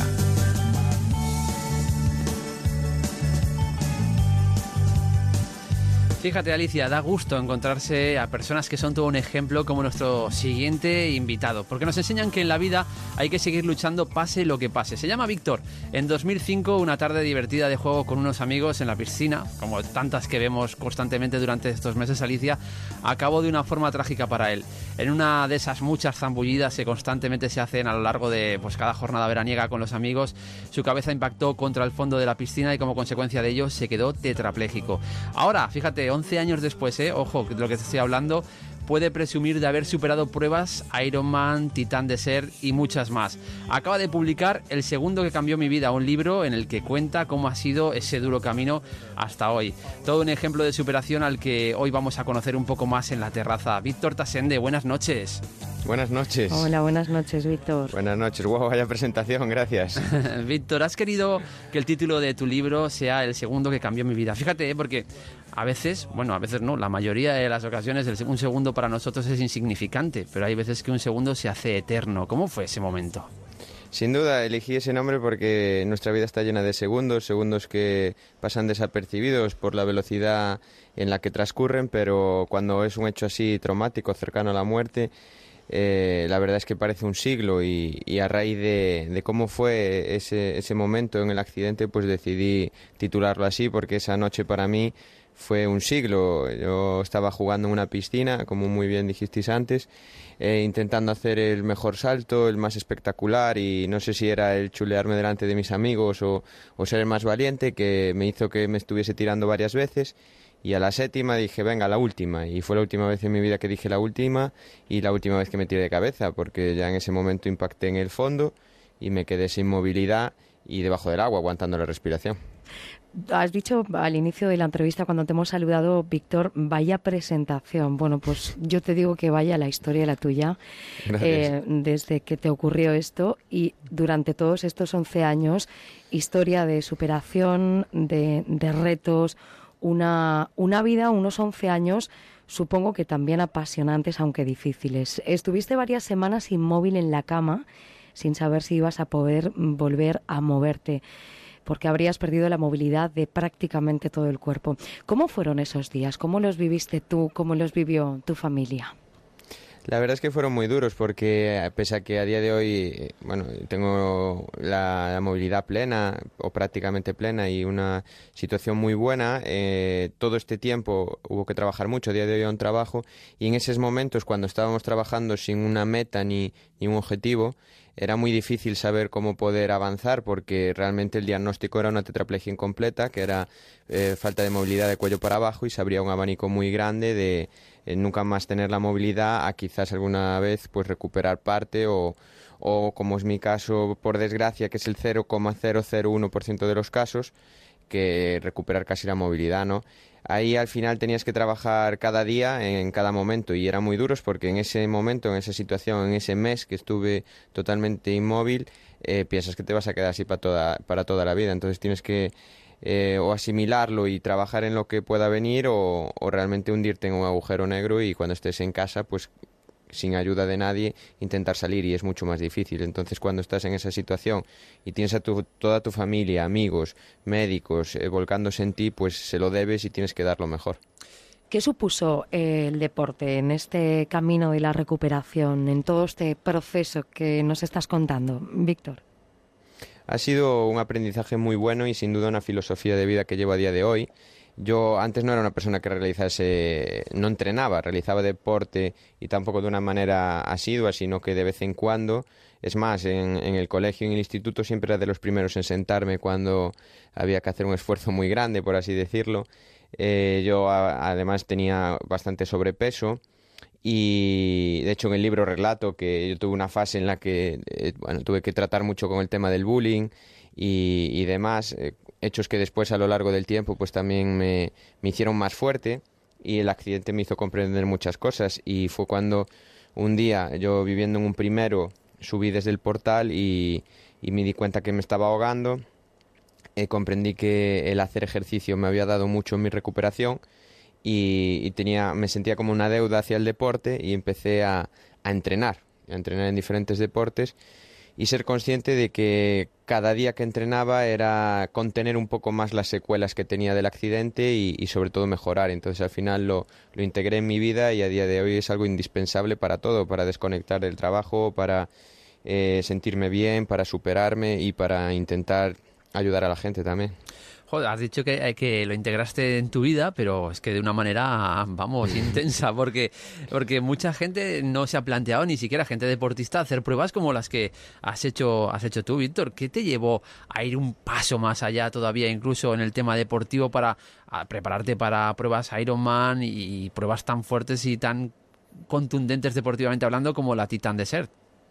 Es que quiero pensar que cuando una persona tiene un, un hecho así tan fuerte, el cual lo marca, eh, a partir de ahí es capaz de llevar a cabo lo que se proponga. En mi caso, una máxima que, que bueno, adquirí que, y es un pensamiento que llevo a día de hoy desde el accidente, es que mientras en mi mano esté nunca más me quiero ver parado. Entonces, eh, de una manera u otra, pues siempre intento hacer lo que me gusta, si lo consigo pues paso a otra cosa, lo disfruto, pero paso a otra cosa, y si no lo consigo miro de evolucionarlo, pero no, no quiero verme parado, entonces al final pues intento hacer todo lo que eh, me proponen, lo que intento llevar a cabo, y en este caso fue el deporte que me lo tomé al principio, fue una transición de dos años de, después del accidente, después de esos dos primeros años de recuperación, aún vinieron otros dos, de ejercicio, de trabajo, donde mis amigos hicieron, bueno, me ayudaron muchísimo, sobre todo a integrarme socialmente, por así decirlo, porque yo ya institucionalmente y médicamente hablando ya estaba,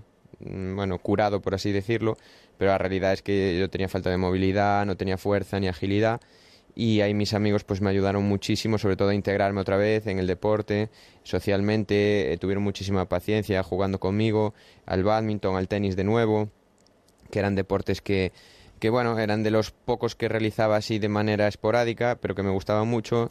Empecé a entrenarme mejor y a partir de ahí pues empezaron una serie de deportes los cuales eh, inicialmente veía que tenía un impedimento por mis secuelas y, y, eso me daba más motivo para intentarlo, entonces al final de una manera u otra pues lo intentaba llevar a cabo, si no era capaz volvía al día siguiente y así sucesivamente hasta conseguirlo. Y así fue como vi que mediante las horas es como yo mejor me encuentro en, el deporte y por eso de ahí que todo acabase derivando en pruebas de, de muchas horas, porque sobre todo cuando llevaba muchas horas mi cuerpo empezaba a reaccionar muy bien y, y me gustaba mucho.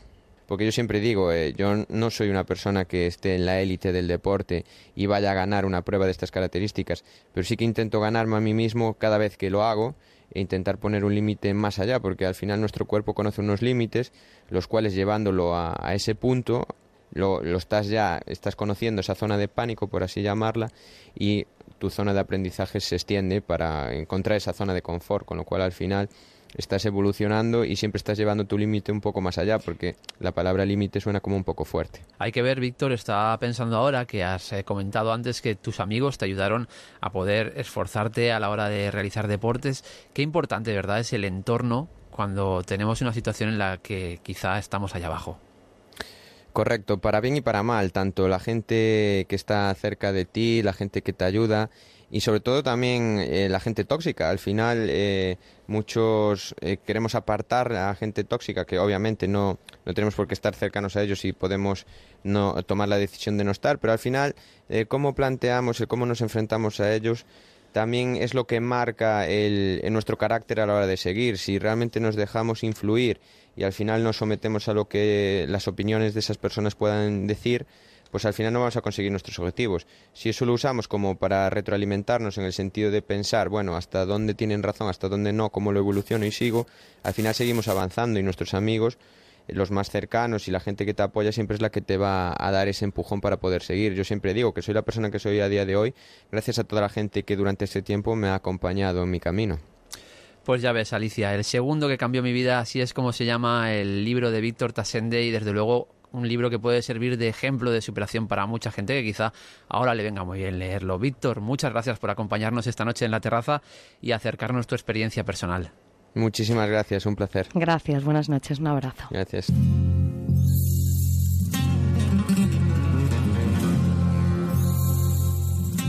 Ven a la terraza con Alicia Job y Javier Mendigacha, en Onda Cero.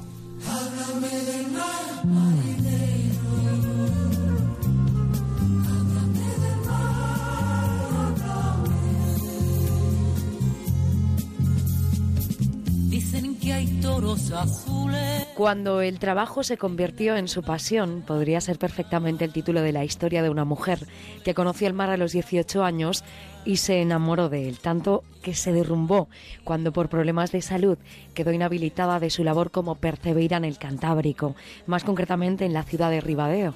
La historia de Celia Pacio se resume en 30 años dedicados a la pesca en el mar y en concreto 10 al percebe, un trabajo que junto con su marido desempeñaba al mismo tiempo que cuidaban a sus cuatro hijos. Al cumplir la mayoría de edad, Celia, que vivía en el interior, se trasladó a la costa y prueba suerte en la pesca. Y allí se queda. Fue patrona mayor de la Cofradía de Pescadores de Ribadeo y allí es donde vive.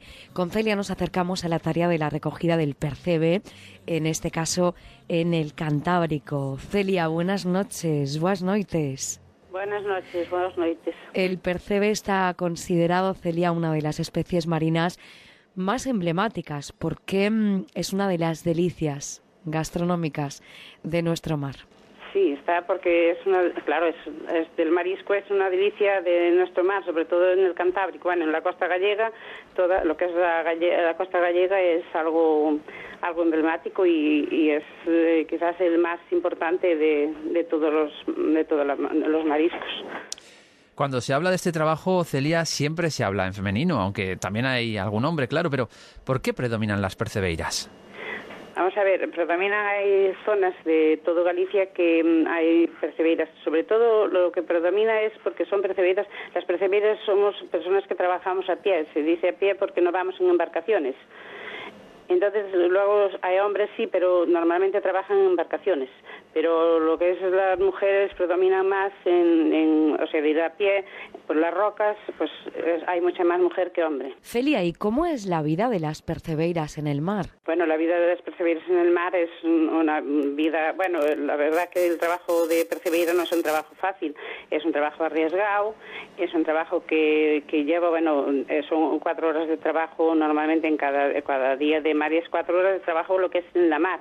Luego después llegamos a, a lo que es llegar a tierra y tenemos otras funciones, hay que seleccionar el producto, hay que mm, pasar a venderlo en lonja, hay que, bueno, hay, mm, tiene varias, varias formas, varios pasos hay que dar durante la elaboración todos los días. Entonces, lo que es el trabajo allí, pues es un trabajo duro, un trabajo que hay que mm, ir por las rocas con bastante peligro.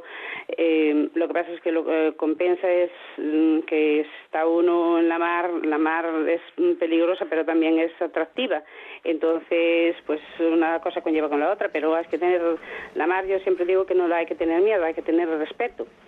Y, y bueno, es un trabajo, mm, lo que vamos a decir, es duro, pero pero bueno, es, es reconfortable al mismo tiempo.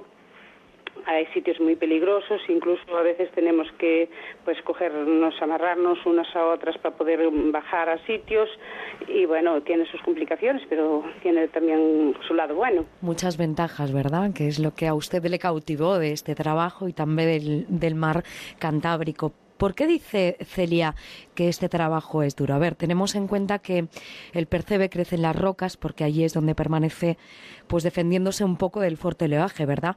Cuando el mar está picado significa que mayor es el éxito de recogida después, pero ¿cuándo se suele salir a recoger el percebe? ¿Cuál es el momento? Vamos, el momento de, de, salir a recoger el percebe, aquí se trabaja con, con, mareas, o sea que aquí sube y baja la mar. Entonces tenemos que trabajar um, con baja mar. Eh, el bajamar se, es cuando hay, se, trabajamos por las lunas, que es luna llena y, y, luna nueva. Son las que hay mareas que suelen ser eh, cada 15 días. Entonces, lo que es cuando hay la mar muy fuerte, muy fuerte, muy fuerte, no podemos trabajar. Hay unas normas que tenemos en alerta, entonces eso está prohibido trabajar. Aparte que está prohibido, nosotros mismos no lo prohibimos, porque es un riesgo muy grande, porque viene una ola y nos puede llevar. Eh, cuando el percebe para el percebe, para criarse el percebe, lo que es y crecer, es lo bueno es que tenga esos golpes de mar, que tenga esa mar, que es lo que le, a él, al percebe, le hace que, que crezca y que se fije bien en la roca rocas. Pero para nosotros, eh, claro, tenemos unos días determinados que si hay mucha mar, tenemos que suspender esos días, tenemos que suspenderlos, porque no podemos arriesgarnos, aparte que la, por, por, mediación, por mediación de, de, la Administración de la Junta de Galicia, pues nos prohíben, hay unas prohibiciones que tenemos que respetarlas. ¿Y cómo se recoge el percebe, Celia? Porque estamos diciendo que está pegado a la roca y supongo que aparte de, de, ser un proceso en el que se requiera destreza, habrá que hacerlo también con delicadeza para que no se rompa, ¿no? Claro, tenemos ya tenemos una, un, bueno, una, una arma, un instrumento que se hace como para otros oficios, ¿no? Pues es como nosotros aquí le llamamos una bisponda, puede ser una bisponda, hay otros varios nombres, pero en nuestra zona le llamamos una bisponda, que consiste en una chapa de, de acero inoxidable o lo que sea, vamos a ver más o menos, y que tiene como la mano como de madera. Entonces es afilada.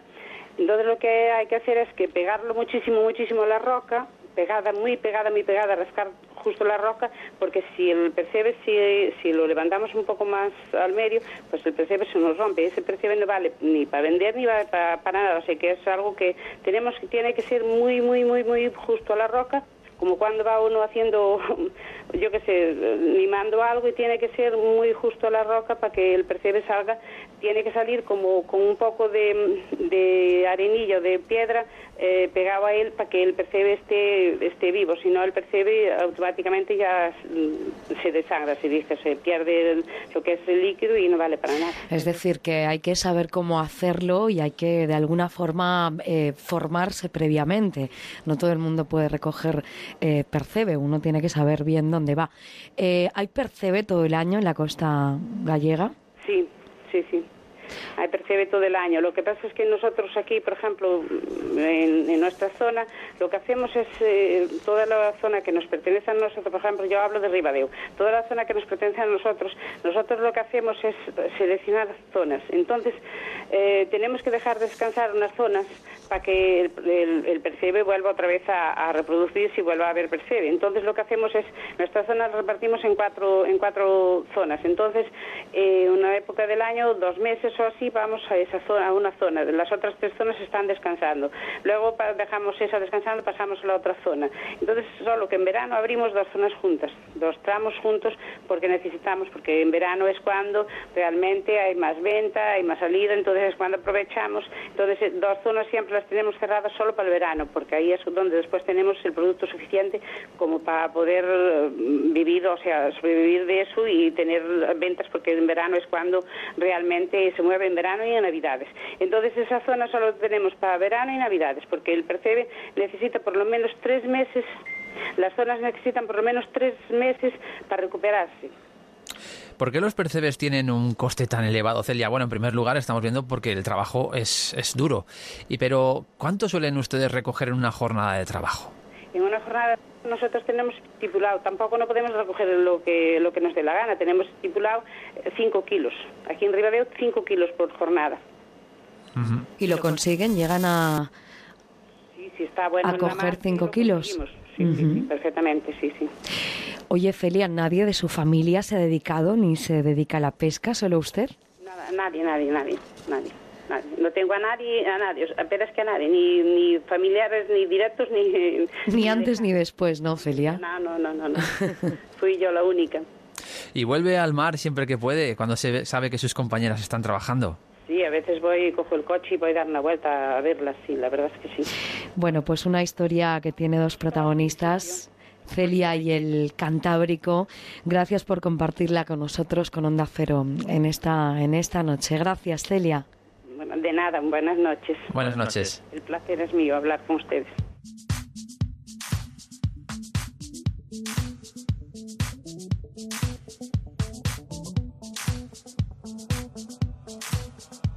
Alicia Job y Javier Mendigacha en la terraza de Onda Cero.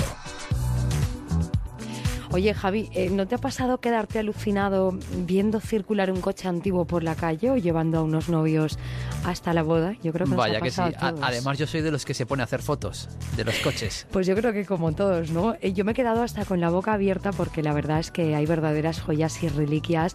Los coches históricos podríamos decir que hasta embellecen el entorno. Muchas de las piezas son de coleccionismo, podríamos decir. Vamos a hablar de los coches antiguos. Descubrimos hoy esta afición que para unos cuantos se convierte en pasión. José María Companys, presidente de la Federación Española de Vehículos Antiguos. Bienvenido a la terraza. Buenas noches.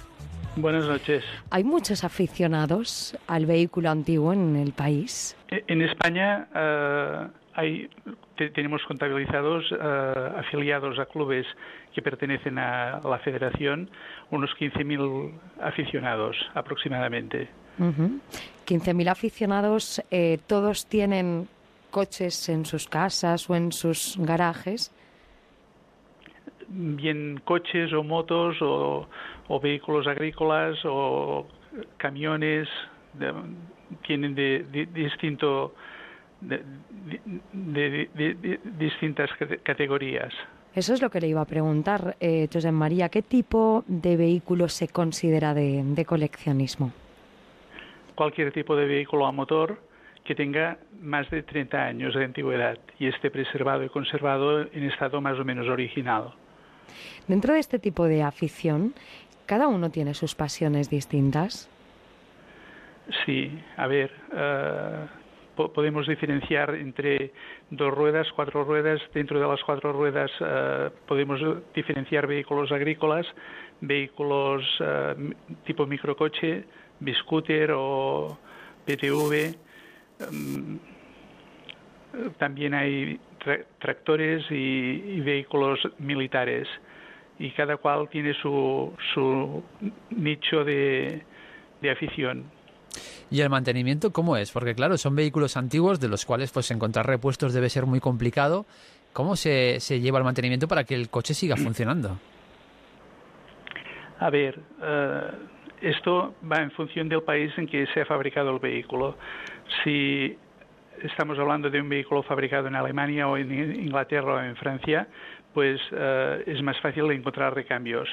Eh, si está fabricado en Italia es un poco más difícil y si está fabricado en España, depende de- del, mo- del modelo, pues es relativamente sencillo o más complicado. Eh, en, Alemania, por ejemplo, se, se encuentra recambio de, todo tipo de vehículo fabricado posteriormente a la Segunda Guerra Mundial. Lo- Los que se fabricaron an- con anterioridad, pues lo- los aliados bombardearon las fábricas y destruyeron prácticamente todo el recambio que, que podía haber existido. Pero se, se fabrica de nuevo piezas fundamentales para que puedan funcionar los vehículos. ¿Cuáles son esas 10 piezas importantes que tiene ahora mismo en su colección de vehículos? Bueno, son todo Mercedes-Benz. Ujú. La marca, por decirlo así, obliga. Yo aprendí a conducir con un Mercedes-Benz. Tengo este Unimog del año 54, tengo un 190 SL del año 59, tengo un Pagoda del año 69, tengo un 500 SL del año 85, tengo un 300L 3.5 de estos que hablaba Alicia, que os gusta mucho porque van a las bodas, y tengo otros, otros coches, todos Mercedes. Y Josep María, ¿cuál es el coche que tiene especial, al que tiene especial cariño en su colección? Pues eh, en este momento un Porsche 928 del año 1980. Eh, Es un vehículo rápido, cómodo y fiable. Tiene un, motor con una cilindrada bast- bastante elevada y eso hace que vaya muy tranquilo y, y funcione eh, perfectamente. Bueno, pues hemos conocido un poquito más, nos hemos acercado a esta afición con dos apasionados del vehículo antiguo. Por una parte, José María Companys, presidente de la Federación Española de Vehículos Antiguos, y Juan Vázquez, presidente del Club Mercedes-Benz España. Que sigan disfrutando con estas reliquias y estas joyas que tienen ustedes a buen recaudo. Gracias a los dos. Buenas Muchas Gracias a noches. vosotros, encantado. Muchas gracias. Buenas noches. Buenas noches.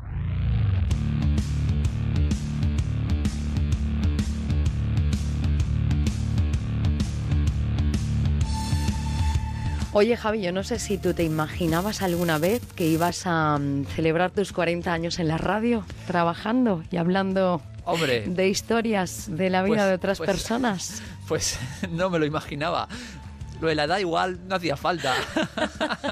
Bueno, es una forma diferente, ¿no? Aquí estamos también para conocer Sí, sí, sí, sí. formas diferentes y experiencias Habrá que, habrá para que irse a vivir. celebrarlo ahora con eso de que estamos en noche y madrugada de fin de semana. Bueno, pues felicidades, ¿eh? vaya por delante, aunque ha pasado unas horas ya de, de este 6 de agosto, pero que disfrutes a lo largo de todo este año, de lo que Muchas- te depare la vida. Muchas gracias, pero no lo haremos largo, que mañana hay que volver. Bueno, mañana hay que volver, estaremos aquí con todos ustedes en esta terraza de Onda Cero, así que Javi y yo nos vamos a celebrar su cumpleaños, que se diviertan ustedes también, lo que queda de esta madrugada o felices sueños. Están todos invitados.